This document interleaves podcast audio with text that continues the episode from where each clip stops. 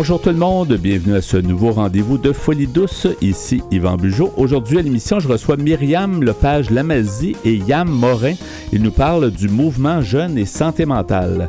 À l'espresso et à l'espresso allongé, Pierre Laporte amène son sujet La méchanceté existe-t-elle vraiment?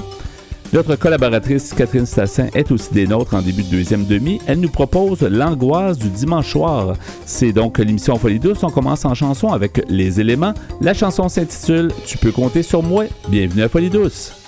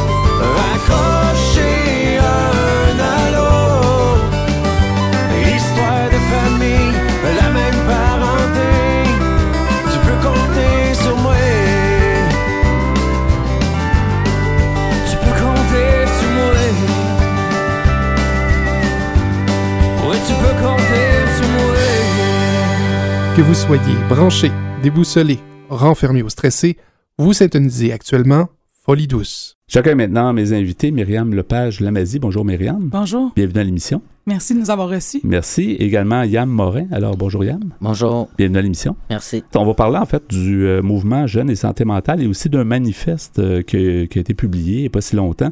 J'aimerais que Myriam, tu nous, euh, tu nous situes ce que c'est le mouvement Jeunes et Santé mentale. C'est une organisation qui existe quand même depuis, depuis un, un, certain temps, mais pas si longtemps. Exact. Le mouvement Jeunes et Santé mentale, c'est un mouvement citoyen jeunesse. Euh, qui a émergé en 2016 après un forum qui s'appelait Pour un regard différent en santé mentale, où les gens ont constaté, autant les jeunes que les intervenants qui travaillaient avec eux, qu'ils s'entendaient pas mal tous sur les enjeux majeurs qui se passaient en lien avec la santé mentale des jeunes et euh, qu'ils étaient tannés de se faire consulter ou de se parler entre eux sans que rien bouge. Donc, à la plénière, à la fin de l'événement, les gens étaient comme là, ça fera de se dire les mêmes choses puis on veut que ça bouge. fait que la conclusion du forum, ça a été de construire, euh, de mettre en place un comité euh, de pilotage dont la mission, c'était de partir un mouvement. Fait que c'est parti comme ça, avec des gens euh, qui ont pris le mandat, puis tranquillement, ils ont construit euh, le nom, euh, le slogan, tout ça, ça a été validé lors d'activités de convergence. Donc, les personnes qui étaient là au forum, qui voulaient, sont revenues, dire oui, oui, oui, c'est cool, non, c'est cool. on va le modifier un petit peu. On est ressorti de là avec un nom, avec un slogan. Le slogan, c'est c'est fou la vie, faut pas en faire une maladie. Donc ça, c'est le slogan de base du mouvement. Et euh, suite à ça, euh, il y a eu une rencontre nationale dans laquelle le comité de coordination formé de jeunes euh, a été élu. Donc au mouvement, on a un comité de coordination qui prend toutes les décisions finales. Dessus, il y a sept jeunes, trois alliés et quatre personnes qui représentent des regroupements nationaux. Des alliés, c'est des gens qui sont, qui sont pour la cause de la santé oui, mentale? c'est des militants qui ne rentrent pas nécessairement dans euh, les âges jeunes. Notamment, une des personnes qui est sur nos sièges alliés en ce moment est une militante fondatrice du mouvement, Mhm. mais euh, a depuis dépassé cette année, d'ailleurs, 35 ans. Donc, elle peut plus occuper un siège jeune. C'est la limite jeune euh, depuis, des années, c'est ça. Il faut, il faut Exact. arrêter quelque part. C'est jeunesse. euh, pour l'instant, nous, on garde, on respecte les, les barèmes du gouvernement. Donc, euh, jeunesse, c'est jusqu'à 35 ans. Donc, elle a changé. Puis, on a une maman aussi euh, qui a des jeunes filles qui ont l'âge des jeunes qui militent au mouvement puis qui voulait, elle, euh, militer pour ses filles. Fait qu'elle est sur un siège Ouais. allié aussi. Ouais, c'est bien aussi, euh, mais de, de, de pas des fois confiner juste que ce soit des jeunes qui pensent à des sujets. Il y a des gens qui, peuvent appuyer, puis qui peuvent. C'est intéressant de, de savoir ça. Exact, mais au cœur du mouvement, il reste que euh, c'est les jeunes et leurs paroles euh, qui sont notre moteur, qui sont aussi euh, la base sur laquelle on fait nos actions. Fait qu'on a de- un événement de deux ans qui est une rencontre nationale où est-ce qu'on va confirmer nos orientations puis nos grands plans d'action. Ensuite, c'est le comité de coordination. C'est des jeunes. Ouais. Ensuite, le comité de coordination, il est à parité, donc il y a sept jeunes puis sept personnes qui ne sont pas des jeunes. On a une équipe. Le rôle de l'équipe, c'est juste d'encadrer les processus puis les fonctionnements pour que les comités puis la rencontre nationale puissent euh, mettre en place les projets. Fait que euh, c'est tout le temps à parité avec des jeunes, Ouais. partout. Puis quand on vient comme aujourd'hui, ben là, moi, je suis là au nom du mouvement, mais Yam est là euh, avec moi aussi parce que euh, on amène toujours un porte-parole jeune avec Ouais. nous quand on fait des sorties, puisque c'est leur vécu puis leur parole à eux euh, qu'on veut promouvoir. Et justement, Yam, euh, vous avez publié, euh, le mouvement a publié un manifeste euh, en avril 2023. Oui. 2023, c'est ça, ça fait quand même un certain temps, euh, sur euh, les jeunes et les médicaments. Donc, quand on parle de médicaments en santé mentale, spécialement, c'est ça? Oui, effectivement, c'est plus euh, dirigé vers la santé mentale. Mais c'est surtout la médicalisation des, so- des problèmes sociaux des jeunes qu'on on vise euh, avec ça. Mhm. C'est plus par rapport, euh, admettons, aux, problèmes environnementaux ou à l'extérieur du jeune et non à lui-même qu'on est, on peut euh, comme euh, on négocie les, les médicaments, on aimerait avoir plus de moyens alternatifs face euh, à nos difficultés ou à nos euh, comme problèmes actuels et non euh, à long terme ou d'ordre psychologique réellement. Oui, il y a longtemps, ça a été, euh, on dénonçait souvent que les, on, on poussait beaucoup les médica- la médication dans beaucoup de situations là, de, de santé mentale, mais est-ce que c'est encore le cas aujourd'hui d'après vos observations? Euh, oui, effectivement, c'est encore beaucoup comme prôner le, le remède ou le- le- l'affaire La- efficace. la comme- pilule, là, on ça, passe la, vite la pilule. pilule comme magique un peu, si je peux dire, mais c'est, c'est selon moi plus une,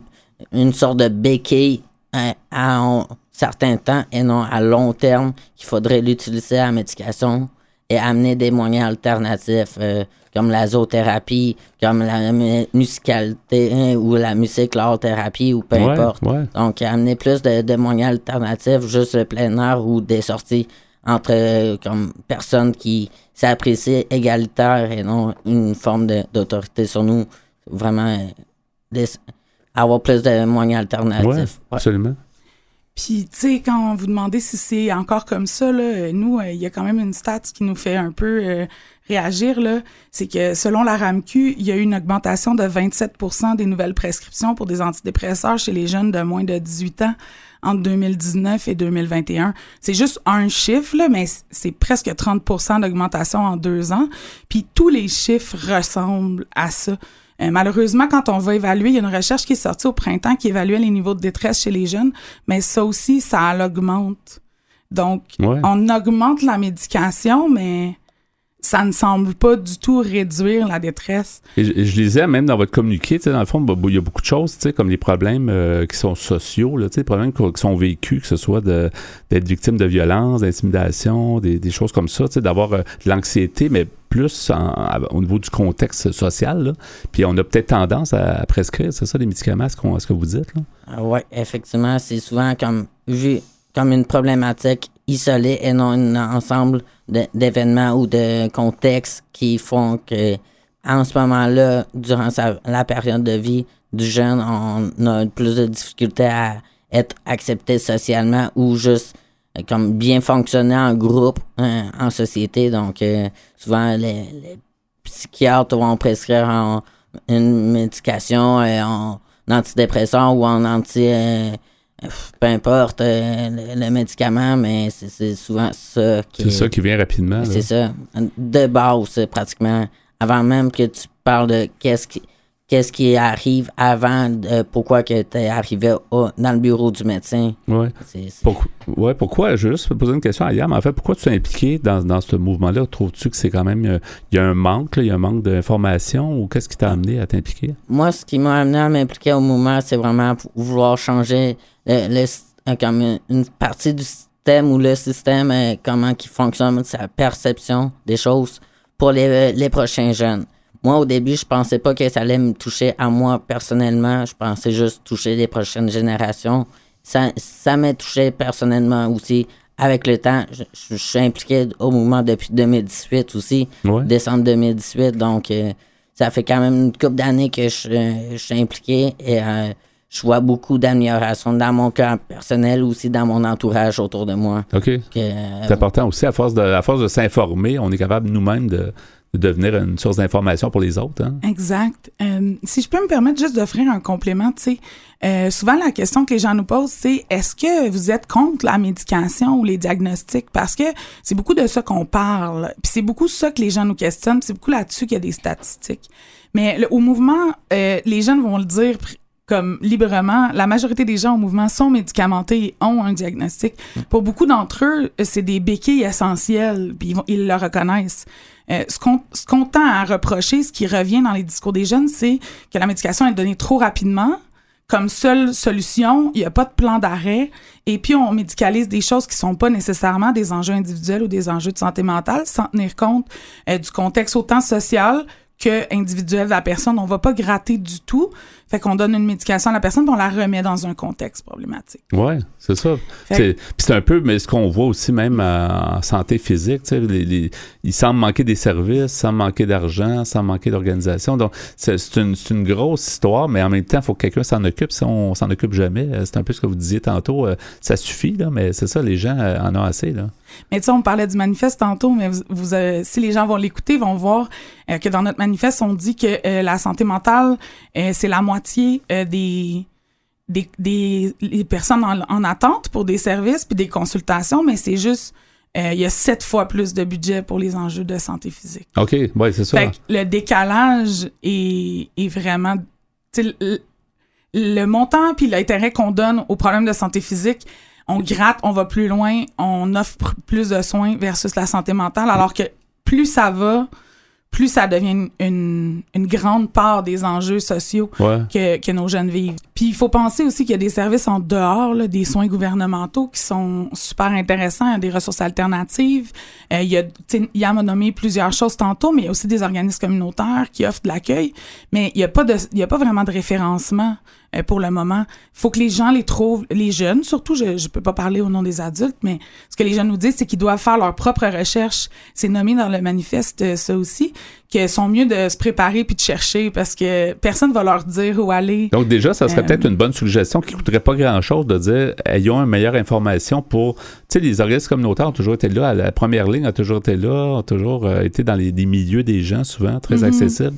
Fait que ça serait déjà une chose assez facile à mettre en place. hein. Effectivement, parce que les ressources communautaires, c'est là où que la majorité des jeunes qui ont une euh, soi-disant santé mentale fragile ou qui ont eu une, une euh, médication en lien avec des problèmes juste euh, i- hein, comme euh, social ou euh, environnemental et non individuel, on se retrouve majoritairement toutes dans les ressources communautaires, hébergement ou en itinérance aussi. Donc, c'est tout, selon moi, relié ensemble. Il faudrait arrêter de travailler comme en silo individuel, mais travailler tout le monde ensemble pour aller vers l'avant. C'est ça, c'est la solution que je vois qui pourrait vraiment aider et sauver quand même de l'argent au gouvernement, veut, veut pas. Ouais, il reste un peu plus qu'une minute. Comment vous voyez tous les deux l'avenir un peu du, de ce mouvement-là, puis le manifeste, est-ce que d'après vous, ça va, ça va, ça va faire des, des- ça va faire un effet ou ça, ça en a déjà fait un? Est-ce que vous pouvez nous partager un peu vos idées là-dessus? Euh, moi, je, je crois que ça va continuer à aller vers l'avant, qu'on va continuer à travailler, on va éventuellement probablement refaire un autre manifeste, euh, peut-être euh, un, un, deux cents environ, je ne sais pas trop, mais on, on va voir ça en équipe. Mais le mouvement est là, il est dynamique, Ouais, ouais. euh, beaucoup de Et jeunes on- intéressés. Exact. Puis à- dans, les, dans les mois à venir, là, euh, on part en portrait, on va aller voir d'autres jeunes, euh, aller collecter leurs paroles, s'assurer que ça, ça représente encore euh, qu'est-ce qu'on nomme au mouvement. Puis euh, on, chaque fois qu'on parle à des gens, ils sont comme « Oh mon Dieu, oui, ça fait tellement de sens ce que vous dites. » Fait que... Donc, faut pas lâcher. Si on veut s'informer, il reste peu de temps. Si on veut s'informer et on veut lire, on dit, tu disais tantôt qu'on Oui. peut, on peut écouter aussi, on oui, peut voir. en fait. exactement. Euh, le le, manifeste. le manifeste, on a fait un vidéo, c'est les jeunes qui sont dedans. Il est disponible sur euh, notre euh, YouTube, mais vous pouvez aussi le trouver sur notre site internet au www.mouvementjeune au pluriel sm.com. Euh, donc, tout se retrouve là, mais sinon, vous pouvez nous trouver sur les réseaux sociaux aussi. Euh, en cherchant Mouvement Jeune et Santé Mentale, Parfait. euh, on sort en Merci général. beaucoup, donc, Myriam Lepage Lamazie, et puis merci, euh, Yann Morin. Merci beaucoup pour votre visite. Bonne continuation, puis on s'en parlera éventuellement pour la suite. Euh, merci beaucoup. Merci. Merci. Au revoir. Au revoir.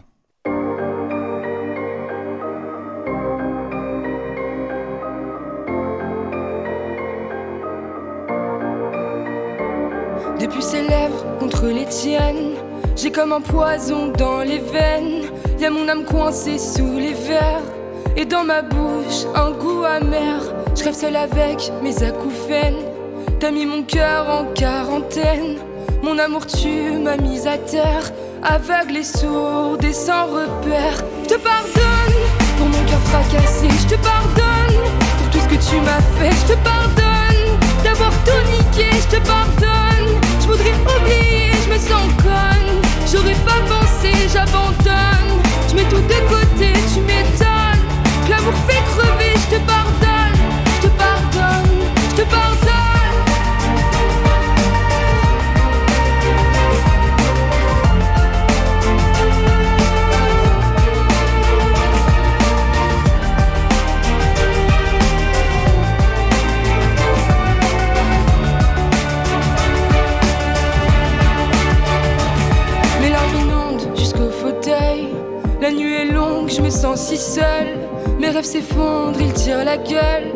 Lit devient comme un cercueil. Mes pleurs se fondent avec la table. La nuit est longue, je me sens minable. Mes rêves s'effondrent et je pète un câble. Dans notre chambre, je vois même le diable. Je te pardonne pour mon cœur fracassé. Je te pardonne pour tout ce que tu m'as fait. Je te pardonne d'avoir tout niqué. Je te pardonne. Je voudrais oublier, je me sens conne. J'aurais pas pensé, j'abandonne. Je mets tout de côté, tu m'étonnes. Que l'amour fait crever, je te pardonne. Je te pardonne, j'en ai vu assez.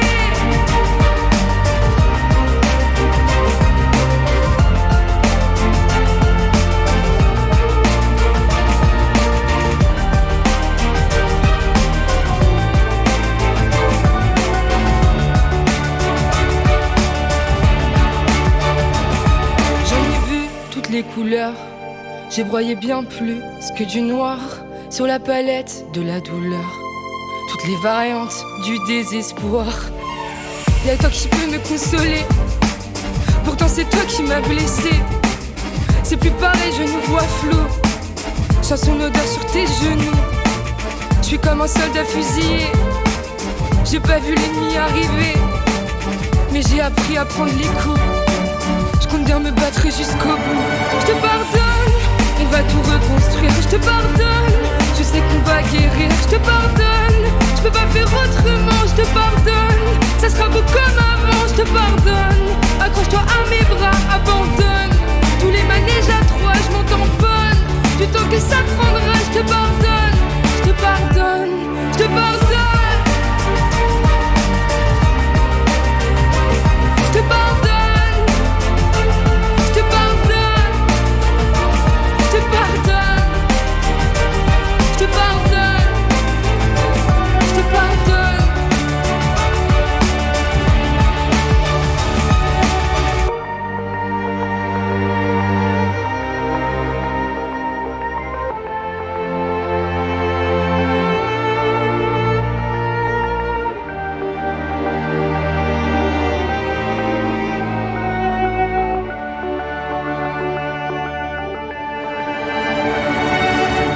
Voulez savoir de quoi on a l'air et qu'est-ce qu'on mange en hiver?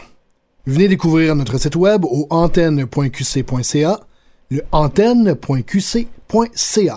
Nous voici maintenant au bloc Espresso. Alors, bonjour euh, Pierre Laporte. Salut Yvan. Alors, euh, Pierre, aujourd'hui, ton sujet, la méchanceté, existe-t-elle vraiment? Oui, une bonne question. Effectivement, il y, en a des gens méchants. On se demande si effectivement c'est en dedans d'eux ou si, si on développait ça. Est-ce qu'ils sont nés comme ça? Est-ce qu'ils ont développé ça? Est-ce qu'on est méchant? Mais il y a des gens plus méchants que d'autres, effectivement. Ou euh, même l'article pose la question est-ce que c'est une question de perception des autres aussi? Ouais. Euh, oui, c'est un article euh, que j'ai que j'ai trouvé sur Internet qui, qui, porte ce titre La méchanceté existe-t-elle vraiment?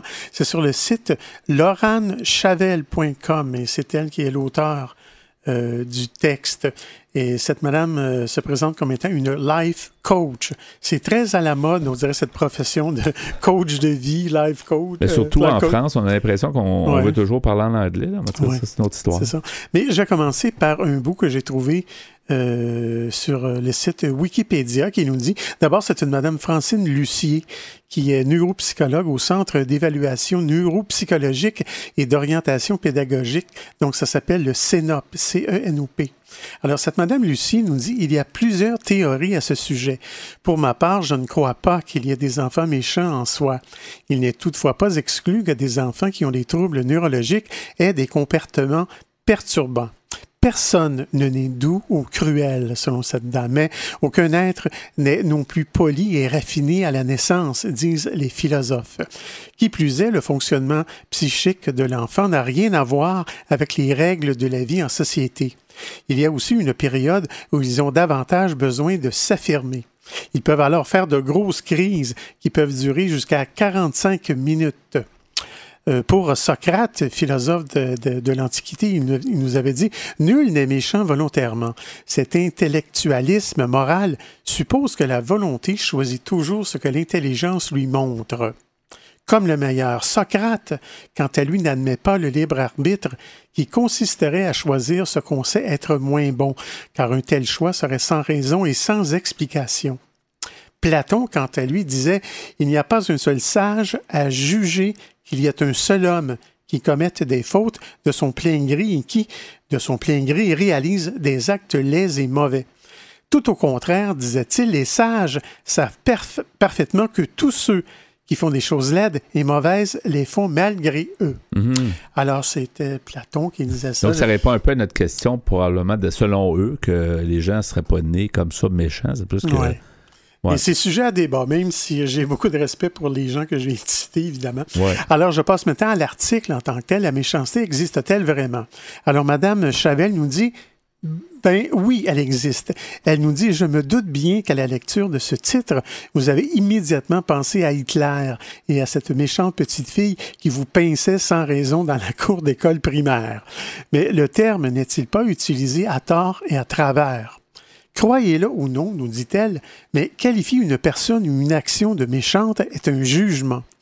Concrètement, cela signifie qu'il s'agit d'une opinion. Je sais, c'est très vexant et j'entends d'ici vos contestations à venir du type euh, Moi, j'ai un collègue qui est la méchanceté incarnée et c'est un fait objectif. Tout le monde au bureau est d'accord. Il n'empêche que ça reste votre avis qu'il sera toujours possible de trouver des personnes qui vous soutiendront que Gustave, par exemple, est un véritable amour, ne serait-ce que sa maman. Puisqu'il s'agit d'une opinion, cela signifie que nous jugeons sans cesse des faits qui sont à la base neutres.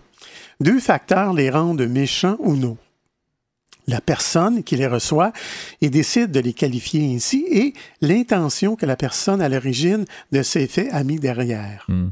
Mais c'est sûr que sa maman doit le trouver bien génial. C'est souvent comme ça.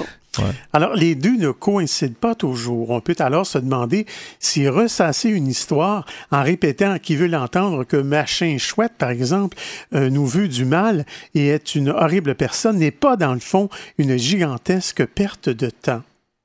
Madame Cheval nous dit, euh, Chaval pardon, nous dit, j'ai pu observer tous les cas de figure suivants. Par exemple, Micheline fait à Geneviève un commentaire qu'elle estimait sympa, mais Geneviève le prend mal. Geneviève trouve que Micheline euh, est, méchante, alors que cette dernière ne voit pas le problème. Deuxièmement, deuxième cas, Geneviève fait une réflexion volontairement méchante à Micheline qu'elle trouve hyper saoulante en ce moment. Micheline le vit très mal. Troisième possibilité, Micheline fait une remarque qu'elle estime méchante, volontairement ou non, à Geneviève. Cette dernière n'y perçoit aucune méchanceté. Question de perception toujours. Oui, oui. Mais dès lors, on peut en conclure qu'aucune action ou parole n'est méchante. Arrêtez de me rebalancer Hitler. On parle ici de cas généraux et non pas de cas extrêmes. On peut donc mal prendre des paroles ou des actions pourtant émises avec la meilleure intention au monde. Comme on peut passer des heures à s'auto-flageller pour une parole qu'on a eue et qu'on estime maladroite, pendant que la personne à qui elle était adressée vit bien sa vie en bouquinant dans son bain. Ça arrive, ça. Bon, ça arrive. Il y a des personnes moins sensibles que d'autres. Ouais. Pendant longtemps, j'ai cru que comprendre l'autre signifiait que je devais passer des heures à étudier toutes les raisons possibles pouvant justifier les paroles et actions d'autrui jusqu'à en trouver une qui me paraisse cohérente tout en me semblant être une excuse valable etc. On tombe en plein dans les conclusions hâtives dont je vous parlais la semaine dernière. En fait, oh, surprise, pour comprendre l'autre, il suffit de lui demander pourquoi il ou elle a dit ou fait ceci ou cela. Libre à cet individu d'être sincère ou de mentir. Mais si on part du principe que la majorité d'entre nous ne sommes ni devins ni mentalistes, il y a peu de chances qu'on sache déceler instinctivement l'état d'esprit de la personne On en va- question. Ben, on va poursuivre euh, à l'Espresso allongé le même sujet. La méchanceté existe-t-elle vraiment?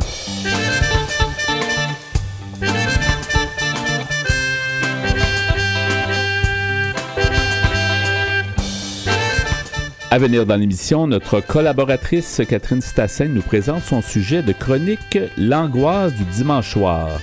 À l'Espresso allongé, Pierre Laporte poursuit avec La méchanceté existe-t-elle vraiment? Vous entendrez aussi en chanson La pure pureté du beurre, pur 100% pur beurre, de Bleu Jeans Bleu et Les gens de Christophe Mahé. Vous voulez échanger avec nous, vous désirez participer à l'émission? Notre site web est antenne au singulier.qc.ca. Utilisateur des réseaux sociaux, cherchez Folie Douce Radio pour nous trouver ou téléphonez-nous au 514-990-9604. Vous écoutez Folie Douce, pionnier en santé mentale depuis 1991. De retour au micro dans quelques instants.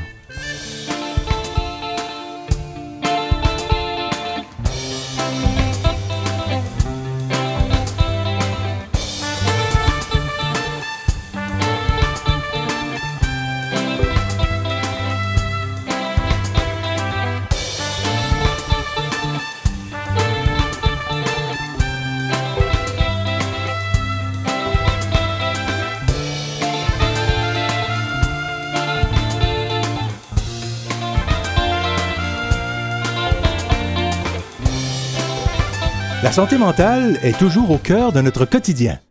Nos chroniqueurs vous présentent leur sujet. Je m'entretiens maintenant avec euh, Catherine Sassin. Bonjour Catherine. Bonjour Yvon. Alors aujourd'hui, ta chronique, euh, tu vas nous parler de la fameuse angoisse du dimanche soir qui est vécue par plusieurs personnes.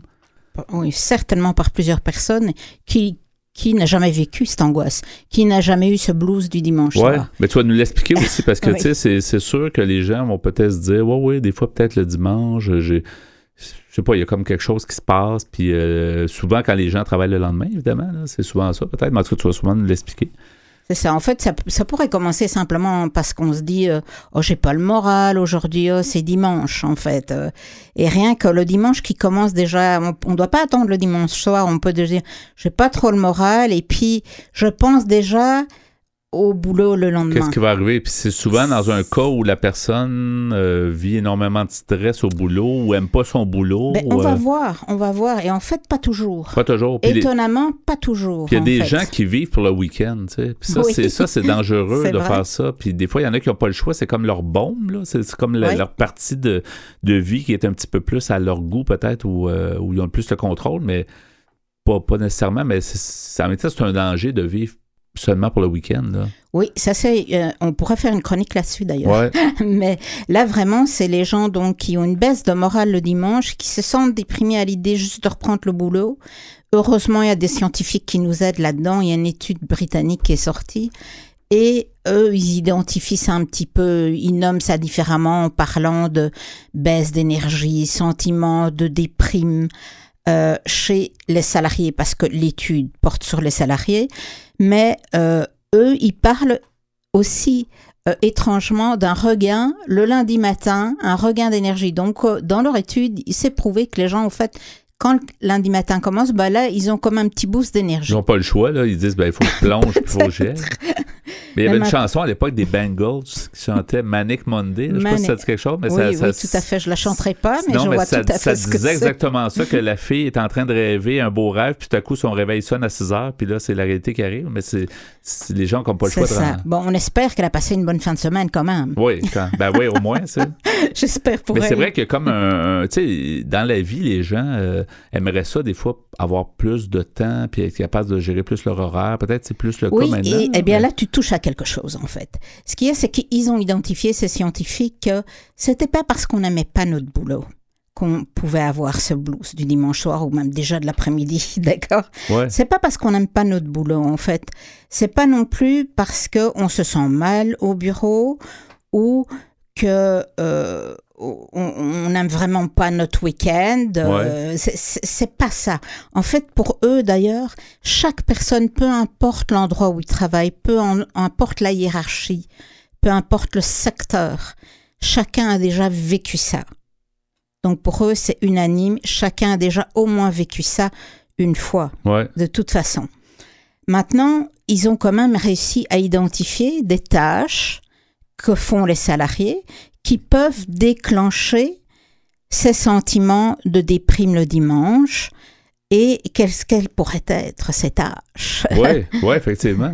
Alors, ouais, on est curieux. Ben, en fait, c'est la chose à pas faire, évidemment, c'est c'est que des, des courriels qui seraient reçus la fin de semaine. Ouais.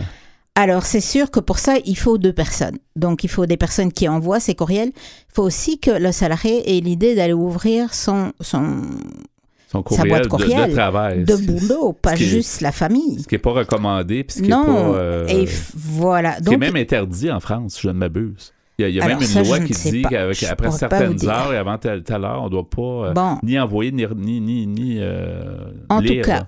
À moins d'être travailleur autonome et de travailler pour, sur des événements la fin de semaine, etc. Donc, ils identifient ça. On n'est pas encore dans des causes totalement reliées. hein. Donc, comme facteur déclenchant, ils disent les courriels reçus pendant la fin de semaine, ça, c'est sûr que ça vous ébranle le week-end, euh, la fin de semaine, pardon. Ouais. Et à l'époque, à, la- à l'arrivée des BlackBerry, dans le temps, là, les gens d'affaires avaient un BlackBerry, mais les gens disaient que c'était une laisse électronique. Parce que c'était un peu ça. Là. Les gens ne déconnectaient jamais de leur travail. tu sais. Et maintenant, c'est notre cellulaire parce qu'on a, les, on a ça. toutes les, euh, les boîtes courriels Ouais. dessus, toutes Alors, les applis. faut trouver soit la de façon des, faut soit trouver la façon de les, act- de les désactiver, mais là, ça devient de la manipulation. C'est pas pour évident. chaque appli Pour chaque, des- ouais. et il faut courriel. programmer, etc. Ça, ça revient à chacun de le faire, mais je crois que c'est une question de, de bien-être de le faire. Puis je comprends l'idée derrière de par un gestionnaire qui dit je vais envoyer ça comme ça à première heure lundi, ça va être arrivé chez les gens, mais en même temps, la tentation est là de, Oui, de mais c'est pas bon pour le gestionnaire non plus. Non plus, c'est ça. Alors qu'il faut, il faut trouver une façon d'éviter ça. Parce qu'on a besoin de, du Voilà. temps. euh, On a besoin de laisser notre cerveau finalement penser à autre chose que le Tu as travail. tout à fait raison. On va parler de ça. On va parler du côté gestionnaire, du côté salarié, évidemment, dans quelques minutes. Ouais. Ce qui déclenche aussi cette angoisse le dimanche, c'est éventuellement si on n'a pas achevé un- une tâche qu'on avait pendant la semaine et qu'on était censé l'avoir achevée. Mais pour Dieu, c'est quelle raison? Quelqu'un qui n'a pas répondu ou on a eu, eu un peu de paresse, ou on, on se dit ben, je vais y arriver et comme on s'y est pris trop tard et qu'il y a eu un imprévu, on ne l'a pas fait. Ouais. Donc c'est arrivé à tout le monde. ça. Et vendredi soir, on s'est dit ben, c'est vendredi soir, on verra ça un jour. Ben. C'est-à-dire euh, que tout le monde a des obligations, on ne peut pas non plus rester euh, mi- jusqu'à minuit au, au bureau, c'est pas c'est ça, possible. exactement. Donc c'est vrai que ça peut arriver de temps en temps, et pourquoi pas en effet terminer le vendredi à Ouais. ce moment-là. Ouais. Mais il faut partir à un moment donné et se dire, bon, à l'impossible, nul n'est tenu. Donc il faut laisser tomber à un moment donné, d'accord? Et les gens doivent peut-être être doivent l'expliquer. Puis là, ça ajoute au stress du lundi matin de dire comment ça se fait que telle tâche n'a pas été Voilà. terminée. Fait que là, on part déjà avec un stress qui. Donc, idéalement, faire tout ça, on verra ça avant de partir en, en week-end, Ouais. en, fin de, se- en fin de semaine. Ouais, ouais. Alors, euh, il y a le troisième facteur déclenchant, c'est la pression qu'on a de notre gestionnaire ou d'autres personnes pour réaliser les tâches. Ok, je te l'avais donné, il y a eu des obstacles, mais ça devait être terminé vendredi midi.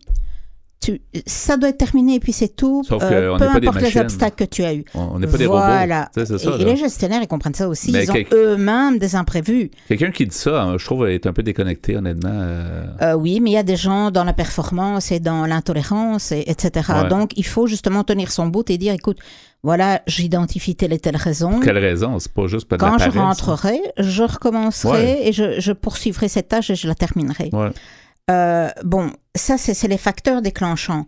Maintenant, il y a aussi des facteurs qui peuvent être aggravants. Et ça, ça dépend de notre attitude, la tienne, la mienne, chacun Mhm. est responsable.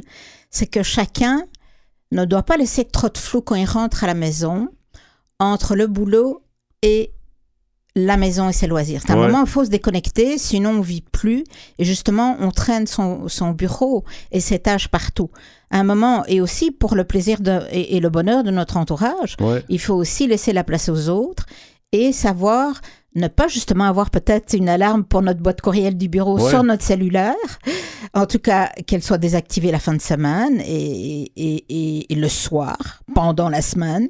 Donc, je crois qu'il faut faire un choix là de bien euh, dessiner une frontière. Que- Quelqu'un Et- me disait, tu sais, on travaillait au Mhm. centre-ville, je travaillais avec quelqu'un, puis lui, il demeurait sur la rive sud, puis il disait, dès que je passe le pont Jacques-Cartier, pour moi, c'est comme, je- j'ai plus, je, suis- je suis plus au travail, je m'en vais sur la rive sud. Donc, tu sais, il réussissait, lui, sa frontière, Il est en pont, mode vacances au pont. Ouais, c'est ça. Ben, c'est- au moins, il trouvait ce truc-là, c'était bien. Ben, écoute, c'est très très bien. Faut se trouver des Euh, trucs, oh, ça peut être quand on rentre dans le métro, f- faites comme vous Ouais. voulez, Ou mais même il faut dessiner une Ouais. frontière. Mais un des trucs, c'est pour les gens, disons, qui. Moi, euh, je, je trouve un des trucs, c'est ce- de changer de vêtements aussi. Quand tu arrives à la maison. Tu sais, selon, ça dépend. C'est sûr, si quelqu'un était bien complet, ça se peut qu'il change. là, mais mettons, on a des vêtements réguliers. Mais juste pour faire une transition vers. Tu dis, le bureau, c'était ça, puis le- la maison, c'est autre chose. Puis ça. aide à, se- à faire une frontière. Voilà. Et d'ailleurs, souvent, on a besoin d'une période de décompression. hein. Et on a besoin surtout que personne vienne dans notre bulle à ce moment-là, en général. Euh, moi, je profite bien de la marche pour ça ou d'un transport en commun éventuel ou d'une voiture s'il faut. Ça permet vraiment de décompresser. Exactement. Mais là n'est pas le sujet. Donc, il y a cette fameuse frontière à dessiner. Et aussi peut-être ce qu'on traîne de la pandémie. C'est qu'avec la pandémie, on était tous à la maison. Et on a un petit peu invité le, le bureau jusque dans notre frigidaire, jusque Oui. dans notre salon, jusque même des fois la salle de bain ou les enfants qui passaient derrière ou Dieu sait Les quoi. animaux domestiques. ça, Eh, eh, eh oui, Donc, très bien, notre- les animaux notre- domestiques. Notre intimité, quoi. Notre intimité. Exactement, ça, dans l'intimité. On a essayé de rentrer le bureau dans l'intimité. Et à un moment donné, bah, de l'autre côté, les gestionnaires se sont aussi habitués à ça. Il, il faut tirer une ligne là, et ça fait pas de vous un mauvais employé. Au contraire, ça fait de vous quelqu'un qui sait mettre des limites et qui sera un meilleur employé parce qu'il sera productif et reposé quand il va retourner au bureau Ouais. et il sera efficace. Ouais. Euh, donc, c'est important que chacun prenne ça en charge. Maintenant, qu'est-ce qu'on peut faire pour lutter contre ce fameux blues? Ben, Ouais. Figurez-vous que les gestionnaires, on leur part. Donc, les gestionnaires, qu'est-ce qu'ils peuvent faire? Eh bien, ils doivent pas envoyer, eux, de courriel à leurs salariés, évidemment. Ils doivent idéalement, le vendredi midi ou plus tard, faire le point avec leurs équipes sur les tâches accomplies la semaine, qu'est-ce qui s'est passé, ne fût-ce que par courriel. Pour que ça soit Si déjà ça pas faire une connu, réunion c'est chaque ça. fois, Pour que ça soit déjà connu, qu'il n'y ait pas de malentendu, comme tu parlais tantôt, de quelque chose qui n'a pas été terminé. Voilà, ou qu'on assume que c'est fait. Ouais. Alors aussi, euh, organiser des interactions le lundi matin avec les équipes, une petite, une petite réunion du matin bien sympathique pour dire voilà ce qui nous attend cette semaine, etc. Mais quelque chose de, de relax où tout le monde se sent à l'aise pour bien terminer le week-end. D'ailleurs, j'avais lu, les, j'avais j'avais lu les meilleures réunions. là. C'est des réunions que tu fais debout. Ah ça a l'air drôle, là, mais si tu Ah fais ça debout, tu vas moins perdre ton temps dans une réunion, puis ça va être plus dynamique, puis on, on peut s'aller- arriver tout de suite au, au point plutôt que de, de Bon, ben moi je prépare debout, euh, Debout. je propose debout autour de la table de billard. Puis là, Ça on n'est pas, on pas debout en train de faire l'entrevue, mais on pourrait être debout Non, dans le studio. on est ça, assis, ça va changer quelque chose. Oui, ça change quelque chose, c'est sûr. Alors les salariés, on les oublie pas, mon Dieu, les salariés. J'ai plein de conseils pour les salariés. Ouais. Évidemment, faire chaque fois une liste pour la semaine pour cocher tout ce que vous aviez à faire. Ouais. Oh, Je sais que maintenant on a tout ça qui est automatisé, qui est électronique, mais des fois c'est bien de garder le petit post-it à côté de soi pour être sûr qu'on a été coché tout Ouais, ce ouais. qu'il fallait. Ça, ça Et encourage puis aussi. euh, exactement, on se dit oh youpi youpi c'est passé c'est passé fait, au ça, c'est fait, suivant. effectivement. Et aussi, pendant la fin de semaine, attention, par exemple, de faire, vous pouvez faire la, la grosse fête le samedi, etc., mais soyez bien conscient de vos possibilités. Est-ce que vous récupérez bien le lendemain ou est-ce que vous avez tendance à vouloir dormir le lendemain, avoir le cafard, le, le blues, On fait la rumba trop tard. euh, Et ça. voilà. Euh, pareil dimanche, pour l'alcool. Oui, incluant Donc, dimanche, c'est ça, ça. C'est comme le lendemain qu'on tourne au travail en général. Voilà, avec modération et Ouais. dépendant évidemment des possibilités de chacun, d'accord? On essaie de se détendre le dimanche, on fait de la relaxation. Si on sent qu'on est sujet au blues, là, on va faire de la relaxation, de la méditation. On va aussi s'occuper la tête, aussi bien euh, aller, par exemple, prévoir une activité avec des amis, pourquoi pas, un barbecue, une visite de musée. Euh, on veut vraiment se déconnecter du travail, se chose, déconnecter la ça. tête. Ça fait voilà. du bien au- à la tête. Voilà, et si vous avez rien de prévu, moi j'avais déjà trouvé ça comme truc, c'est une amie qui m'avait dit ça, écoute, change tes meubles de position. Ouais. Et puis, Pourquoi pas? ça vous occupe pour l'après-midi du dimanche, et c'est bon, l'hiver ça marche. Donc ça c'est ce que je voulais te dire. Donc en conclusion, ce qu'on voit c'est que normalement c'est un sentiment passager. Si ça revient plusieurs semaines de suite et que ça prend de l'ampleur, Là, vous pouvez vous dire qu'il y a peut-être autre chose et que derrière la déprime, il y a peut-être, peut-être, je dis bien dépression. Ouais. Il faut aller consulter. Si ça vous donne de grosses angoisses, on a mis sur le site les, endroits que vous- pouvez aller euh, consulter Ouais. et également les références dont un ouvrage là-dessus. Ouais, voilà, merci, Yvan. merci Catherine. Donc, la fameuse angoisse du dimanche soir. Merci pour cette chronique. Et on y reviendra peut-être. Merci. Merci, Yvan. Au revoir.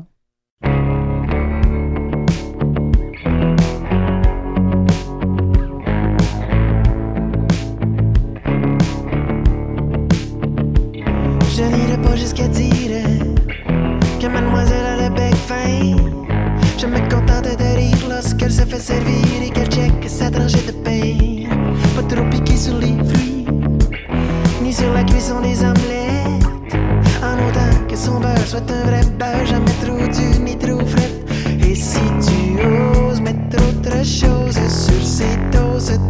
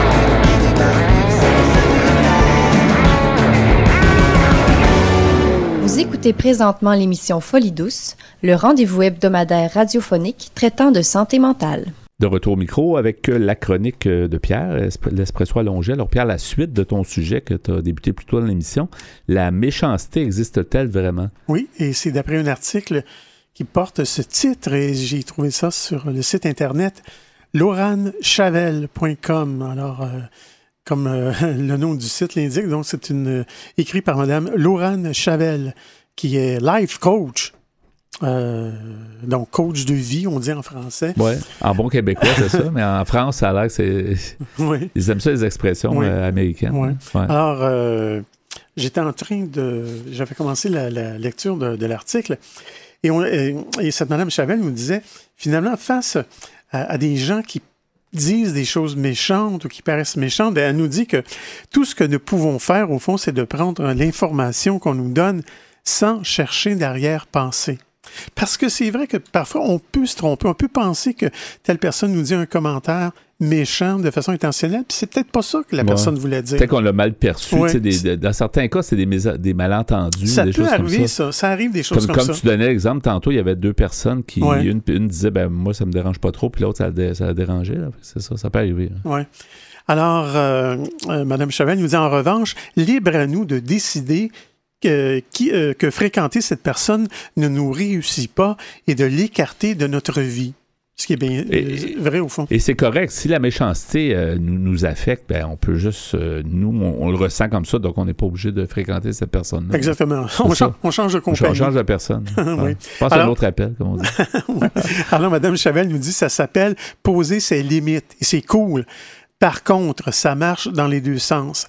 Aidons les autres à nous comprendre en exprimant nos émotions et euh, en nous excusant quand on en ressent le besoin. C'est vrai, dans le fond, peut-être la bonne chose à dire, c'est de le dire. Oui, oui. Mais des fois, c'est ça, nous-mêmes, on a peut-être eu des, des, des, des- des discours méchants sans, Ouais. sans trop le vouloir. Ouais, des, fois, on, des fois aussi, on veut faire une blague aussi. Ouais, puis c'est mal perçu, mal. Effectivement. Euh, Madame Chavel nous dit J'ai la chance assez extraordinaire d'avoir un métier qui me permet d'entrer dans la tête des gens, métaphoriquement parlant, bien sûr. Je n'ai pas encore de canal magique. On me demande souvent si j'ai des clients que je n'apprécie pas. La réponse est non. La mise à nu émotionnelle est à la base de la thérapie. Et j'ai le grand honneur de pouvoir partager les pensées et les états d'âme euh, les plus intimes de mes clients. Or, il me semble impossible de juger ou de ne pas apprécier une personne qui vous partage tout ce qu'elle est dans toute sa vulnérabilité et dans toute son humanité. Vous verrez peut-être votre collègue Gustave, par exemple, cracher dans votre café. Moi, je le verrais, euh, moi, je le verrais en larmes, me racontant son acte, en thérapie bien sûr, plein de honte, m'expliquant pourquoi il est jaloux de vous et le dégoût qu'il ressent pour lui-même lorsqu'il se comporte ainsi, se débattant pour sortir de ses schémas destructeurs. Même Disney, en choisissant d'offrir deux films au personnage maléfique, euh, je, je ne connais pas ce personnage-là, peut-être que ça s'adresse aux plus jeunes, Ouais. mais euh, en, en faisant ces deux films, Disney nous invite à relativiser le comportement des vilains. Non, mais dans, dans, ces- dans, dans, dans les épisodes de Disney, il y avait toujours comme un méchant. C'est peut-être ça que je veux dire. Fond, il y a toujours le côté un peu méchant de quelqu'un pour faire Oui. ressortir le meilleur des autres. Oui, mais ce que je vois devant moi, c'est que Maléfique ici porte une majuscule, donc c'est Ah, ce serait un personnage qui s'appelle. Oui, oui. Ah, je- ça, ça m'échappe aussi. là. Et euh, Mme Chavel nous dit, et puis si certains cherchent à rabaisser les autres parce qu'ils ou elles se sentent mal, d'autres ne font que réagir à une action de votre part qui les a blessés. Vous avez le droit de ne pas aimer Geneviève, par exemple. Aviez-vous besoin d'en parler à tout l'étage, histoire de vous assurer que tout le monde est d'accord avec vous et qu'elle se retrouve isolée? Ouais. Ça, c'est un peu, je dirais, mesquin, peut-être pas mais méchant. quand les gens sont blessés, c'est sûr qu'ils veulent en parler, ils veulent le sortir d'eux-mêmes, puis ils veulent. ils- Ouais. Mais en même temps, c'est un peu humain, mais Ouais. C'est peut-être pas la meilleure chose à de faire. mesquinerie, chaud. Ouais. De toute façon, Mme Chavel nous dit juger l'autre et l'enfermer dans le rôle que vous, dé- que vous avez décidé pour lui ou pour elle peut donc aussi être une façon d'éviter toute remise en question. On n'a pas envie que Gustave nous explique qu'il crache dans notre café parce qu'il sait que c'est nous qui avons crevé ses pneus, par exemple. Un peu. ça va bien. ça, ça va mal à Ça shop. escalade pas mal, là, la violence. Alors, un peu, alors que, que vous étiez un peu éméché à la soirée de fin d'année. Ouais. Ni que Geneviève nous explique qu'elle vit très mal nos blagues à son sujet. Ouais.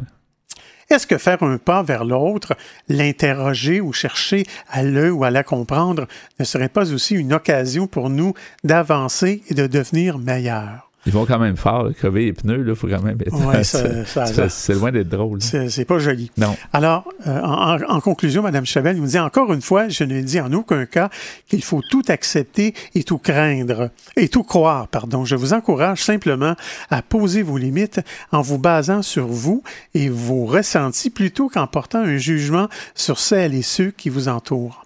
La phrase fréquenter cette personne me fait me sentir triste trop souvent à mon goût n'a pas le même impact que la phrase cette personne est une horrible connasse, je la hais, elle est tellement méchante. Alors, ça, ça conclut l'article. Mais moi, je- j'ai envie de te dire que, pour ma part, moi, j'ai l'impression qu'il y en a des gens méchants Ouais. qui disent euh, des méchancetés. Ils veulent, ils veulent chercher le trouble, ils veulent, ils veulent gratter le bobo. Puis, ouais, Il y a peut-être de la hein. jalousie en arrière de ça. Je sais pas, je sais pas d'où est-ce que ça vient, mais euh, Et en même temps, on peut pas s'adonner avec tout le monde. Il y a des gens qui, peut-être pour nous, sont, comme on disait tantôt, il y a des gens qui sont méchants peut-être pour certains, puis d'autres vont dire non, non, moi je ne voyais pas de méchanceté là-dedans. Ça dépend toujours de la, Ouais. la sensibilité, mais je pense qu'effectivement, il y a des gens plus euh, euh, malins, ou en tout cas qui ont, Ah ouais. qui ont plus un, une drôle de drôle d'idée derrière la tête, là, souvent. Et pour Alors, ça- revenir à notre ami Hitler, là, ben lui, il était méchant. Merci Pierre pour cette euh, chronique. La méchanceté existe-t-elle vraiment?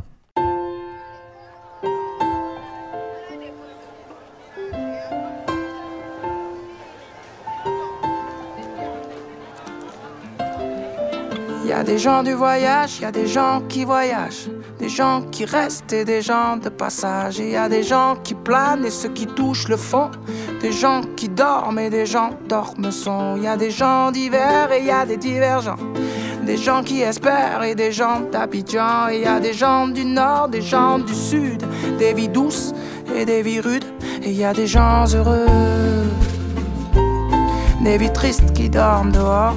Et y a des gens heureux et d'autres qui brassent de l'or. Il y a des gens de la haute et il y a des gens d'en bas. Il y a des gentils, des gendarmes, des junkies et des scaras. Des gens qui pleurent, des gens qui rient, des Teddy et des Carla Bruni. Il y a des gens valjean qui mangent leur peine. Oui, des vrais gens qui font de la peine. Des gens qui s'aiment et qui s'assemblent. Des gens différents qui nous ressemblent. Et il y a des gens heureux. Des vies tristes qui dorment dehors. Et il y a des gens heureux. Et d'autres qui brassent de l'or.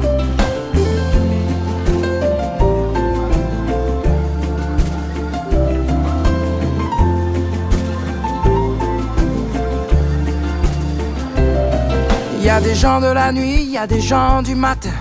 Des gens qui s'ennuient, des agents de mannequins. Il y a des gens qui saoulent et des gens soulageants.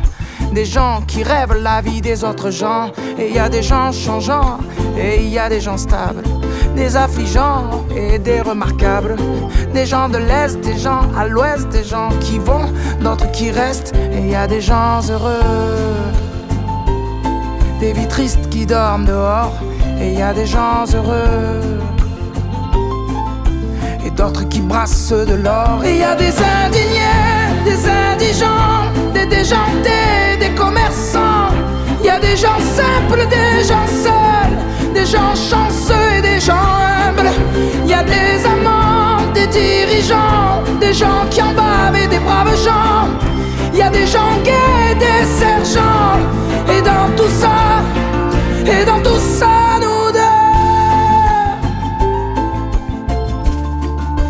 tout ça, nous deux. Dans tout ça, nous deux. Dans tout ça, nous deux.